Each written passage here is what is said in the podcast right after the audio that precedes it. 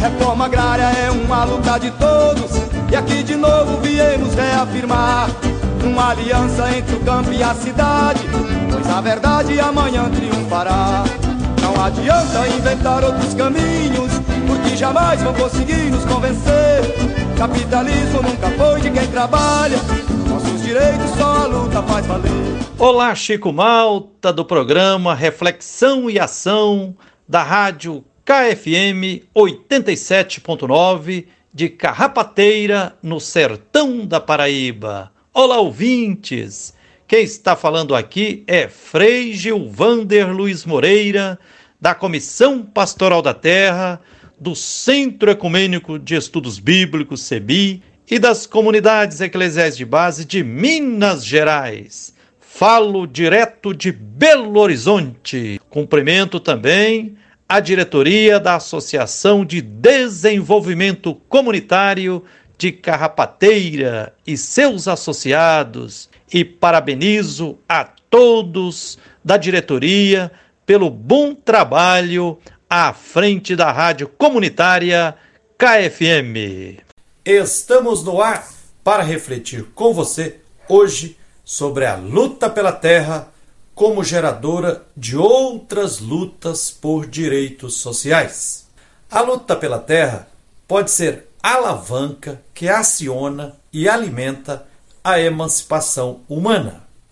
Ouvindo a história da luta pela terra dos camponeses do projeto de assentamento, primeiro do Sul, do MST, e dos sem terra acampados nos 11 acampamentos do latifúndio da ex-usina Ariadinópolis, Quilombo Campo Grande, no município de Campo do Meio, no sul de Minas Gerais, podemos, por correlação, tecer o seguinte raciocínio: a expropriação dos camponeses no sul do Brasil, com o avanço do latifúndio e com o aumento da população tornou possível a criação do Movimento dos Trabalhadores Rurais Sem Terra, o MST, em 1984.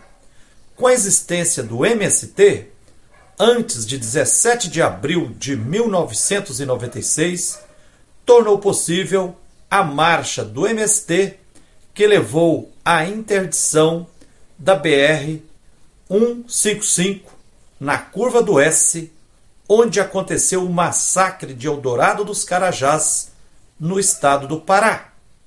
Com o massacre de Eldorado dos Carajás, criaram-se as condições materiais objetivas para a efetivação do projeto de assentamento Primeiro do Sul, dia 2 de julho de 1997, que foi fruto da luta coletiva do MST e da comoção nacional e da gritaria internacional contra o Estado brasileiro que tinha feito o massacre de Eldorado dos Carajás, dia 17 de abril de 1996.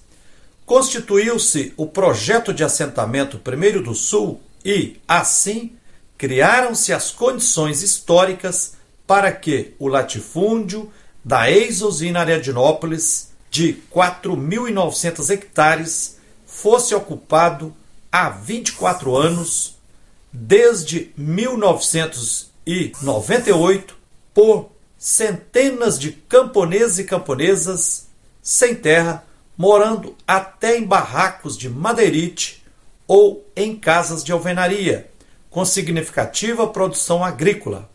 As terras do latifúndio da ex-usina Ariadnópolis ao serem conquistadas definitivamente, serão força motriz e matriz para muitas outras ocupações em Minas Gerais e no Brasil. Essa compreensão revela uma concatenação da luta pela terra que, em um círculo positivo, vai animando outras lutas, pois produzem as condições materiais objetivas e subjetivas necessárias para a implementação da ampliação da luta pela terra. Assim, temos uma luta pela terra movendo outras lutas pela terra. Aqui identificamos um dos traços da pedagogia de emancipação humana da luta pela terra. Luta gerando lutas. Luta por um direito que gera outras lutas por direitos. O contrário também parece ser verossímil. Se as famílias de um assentamento se acomodam, se fecham e se resignam apenas com a simples conquista de um pedacinho de terra, muitas outras ocupações na região serão inibidas de se realizarem e o próprio assentamento não terá fôlego para a vida longa.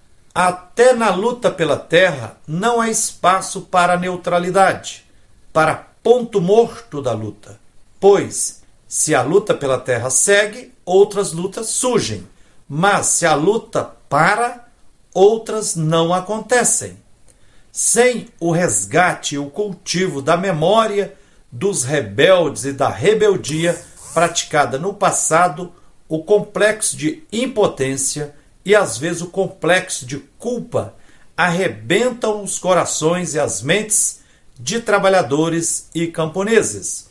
Nesse sentido, concordamos com o que afirma Theodor Adorno, da Escola de Frankfurt, Escola Filosófica.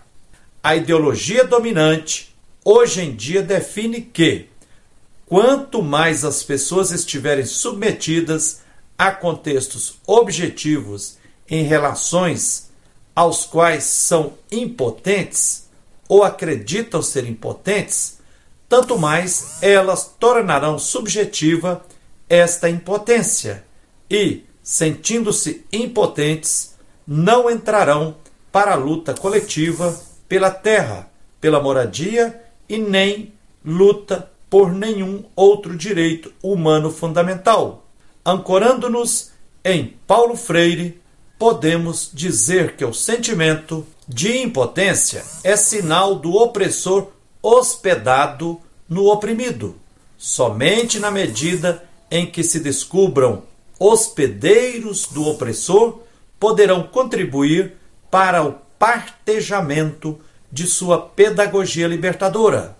As lutas concretas dos sem terra são imprescindíveis para que os camponeses expropriados passem a rejeitar ser hospedeiros do opressor e se imbuírem de consciência de classe camponesa, filosofando sobre a necessidade de elaborar o passado de forma emancipatória, o filósofo Theodor Adorno, da Escola de Frankfurt, denuncia a persistência dos pressupostos sociais objetivos que geraram o fascismo.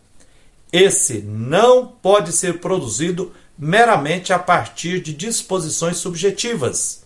Essa ideia vale também para o latifúndio, que não é fruto apenas de disposições subjetivas. A ordem econômica e, seguindo seu modelo, em grande parte também a organização econômica, continuam obrigando a maioria das pessoas a depender de situações dadas em relação às quais são impotentes, bem como a se manter numa situação de não emancipação. Se as pessoas querem viver, nada lhes resta senão se adaptar à situação existente.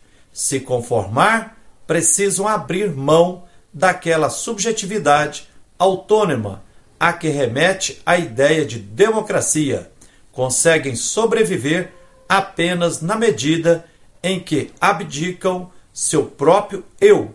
A maioria da classe trabalhadora e, em particular, a classe camponesa acaba aceitando as situações dadas pelo sistema do capital como sendo normais, naturais e imexíveis, que, no caso em tela, é a estrutura fundiária latifundiária. Um sentimento de impotência toma conta da maioria dos trabalhadores camponeses que, resignados, aceitam como insuperável o sistema do capital. Nesse cenário, a maior parte das pessoas que geralmente sobrevive de forma individualizada, acaba aceitando o que lhe parece viável em curto prazo para continuar sobrevivendo sem colocar em risco iminente sua vida.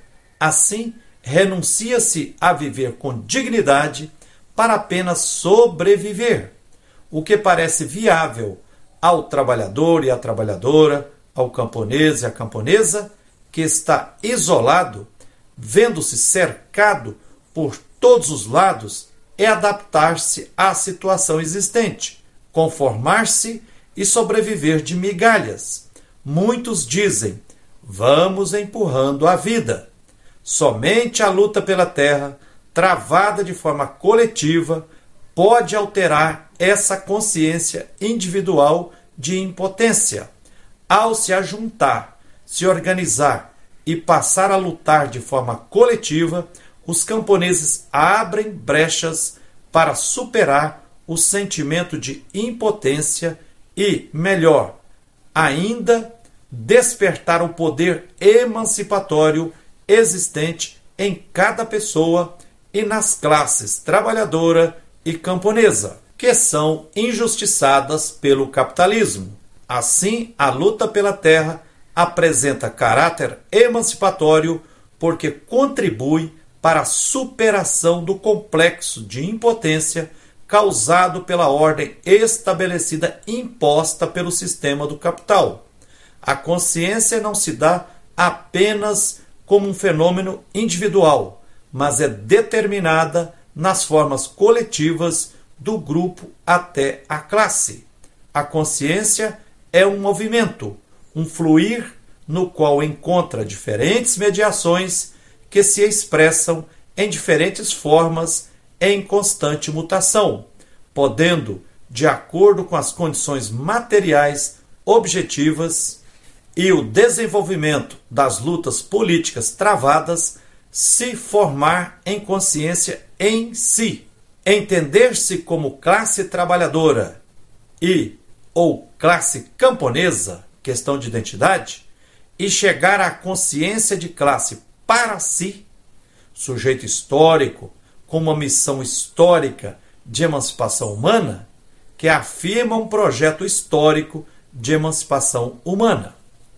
Na concepção de Karl Marx, as classes se formam e se constroem em permanente movimento de negação e afirmação, ora como indivíduos submetidos à concorrência, ora como órgãos vivos do capital em seu processo de valorização ora como personificação de interesses de classes em luta, ora como aspectos subjetivos da contradição histórica entre a necessidade de mudar as relações sociais e a determinação das classes dominantes em mantê-las. Assim, faz-se necessária e urgente a união das pessoas de boa vontade em torno das lutas coletivas libertárias, emancipatórias, de forma consciente, planejada, sobretudo na luta pela terra, seja no espaço urbano